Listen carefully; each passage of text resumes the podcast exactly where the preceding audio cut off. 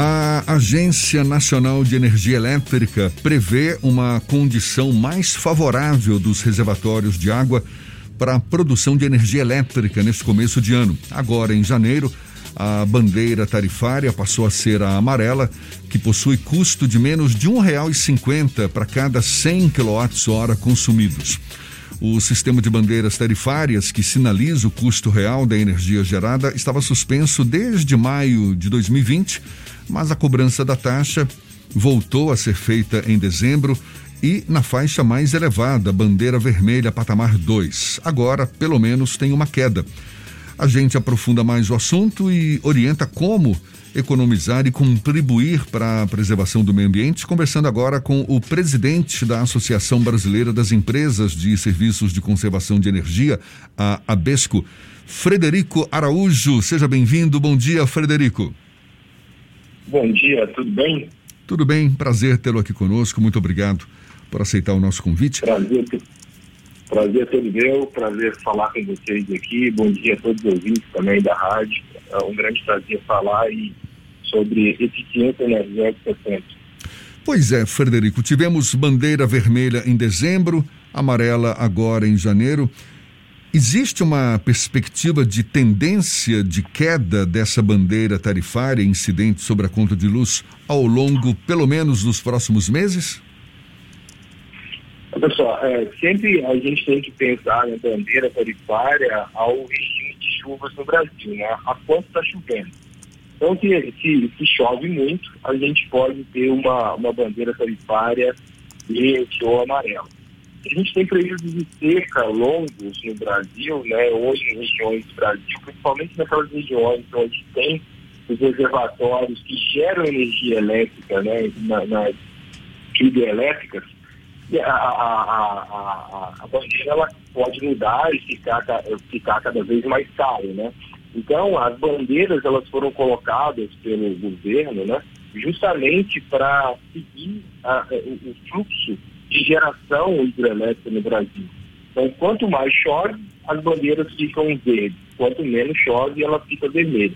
Acho que se as pessoas associarem a chuva, a pouca chuva, a as bandeiras vermelhas e a muita chuva, as bandeiras verdes, eu acho que é uma boa associação para todos os ouvintes.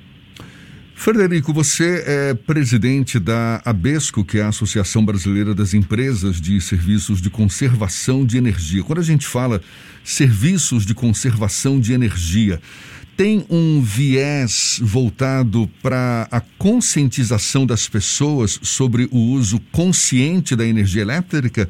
É um dos propósitos da entidade? Sem dúvida, né? Quando a gente fala em conservação de energia, a gente não está falando só em projetos de engenharia complexo, com troca de equipamentos, é, grandes equipamentos, né? Ela começa é, em todos os níveis, né? Eu falo assim, desde uma residência até uma grande empresa, na conscientização das pessoas em relação a como elas devem usar a energia. Ou seja, a gente é, tem um foco muito grande também, quando a gente executa um projeto, em trabalhar a educação da eficiência energética. Ou seja, principalmente a mudança da cultura ou dos hábitos de consumo. Como eu lido com a energia elétrica na minha casa ou na minha empresa. Frederico, há dois anos nós tivemos a suspensão do horário de verão. Isso impactou de alguma forma no processo de economia de energia no Brasil ou não é possível fazer essa medição? Olha, é, alguns especialistas eles é, chegaram à conclusão que é, é, a mudança do horário de verão ele acaba não impactando na questão da, da eficiência energética ou do consumo de energia elétrica.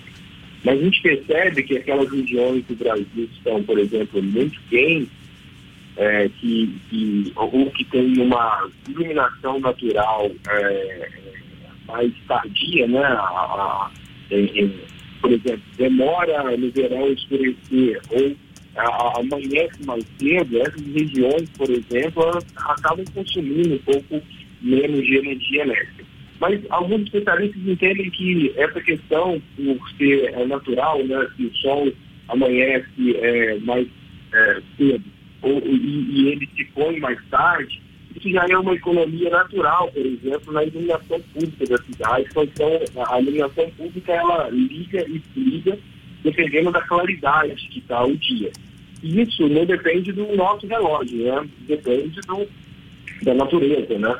Das questões é, é naturais. Então, quando você é, é, tem o horário de verão é, é, finalizado pelo governo, não quer dizer que isso impactou negativamente, né?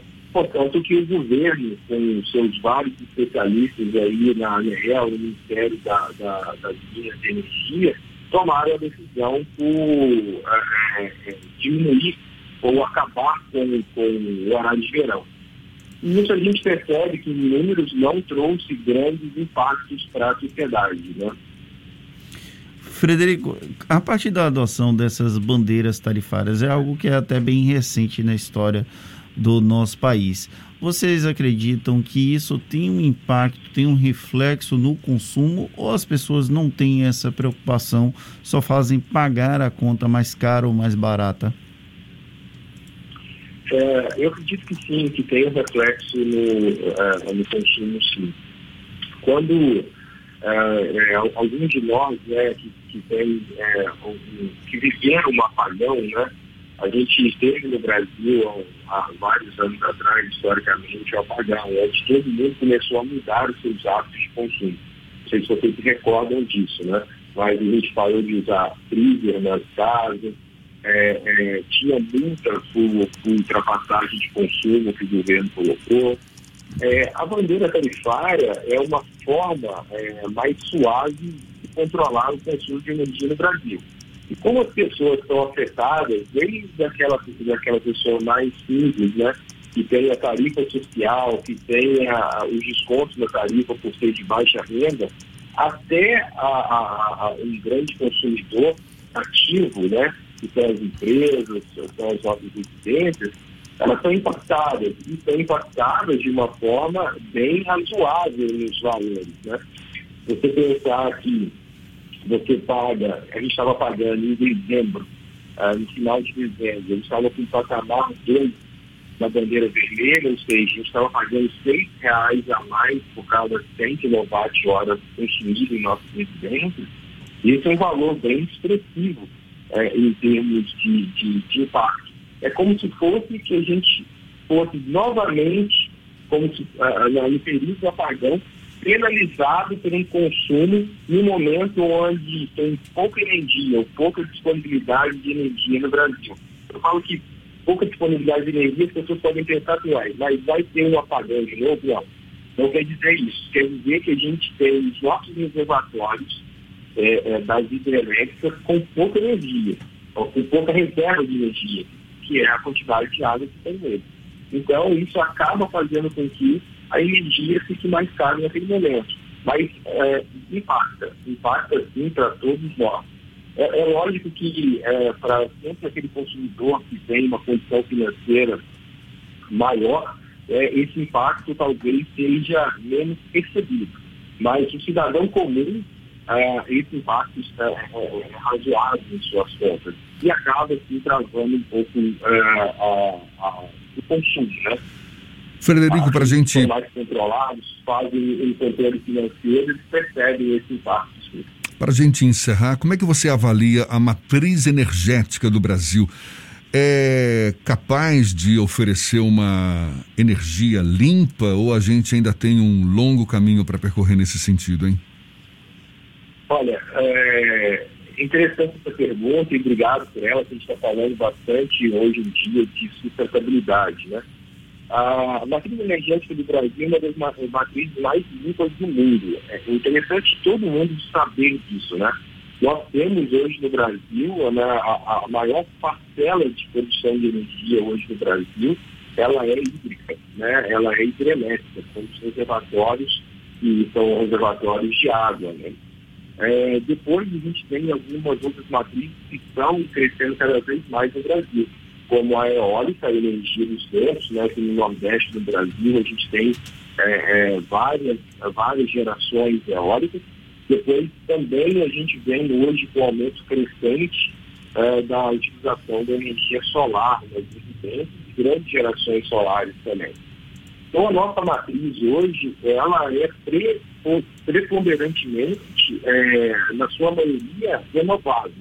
O que aconteceu no Brasil, que a gente adotou é, é, algumas gerações não tão limpas assim, que são as térmicas, a óleo e a gás, foi justamente no apagão onde o governo incentivou o uso das térmicas para que a gente tivesse uma energia emergencial no Brasil.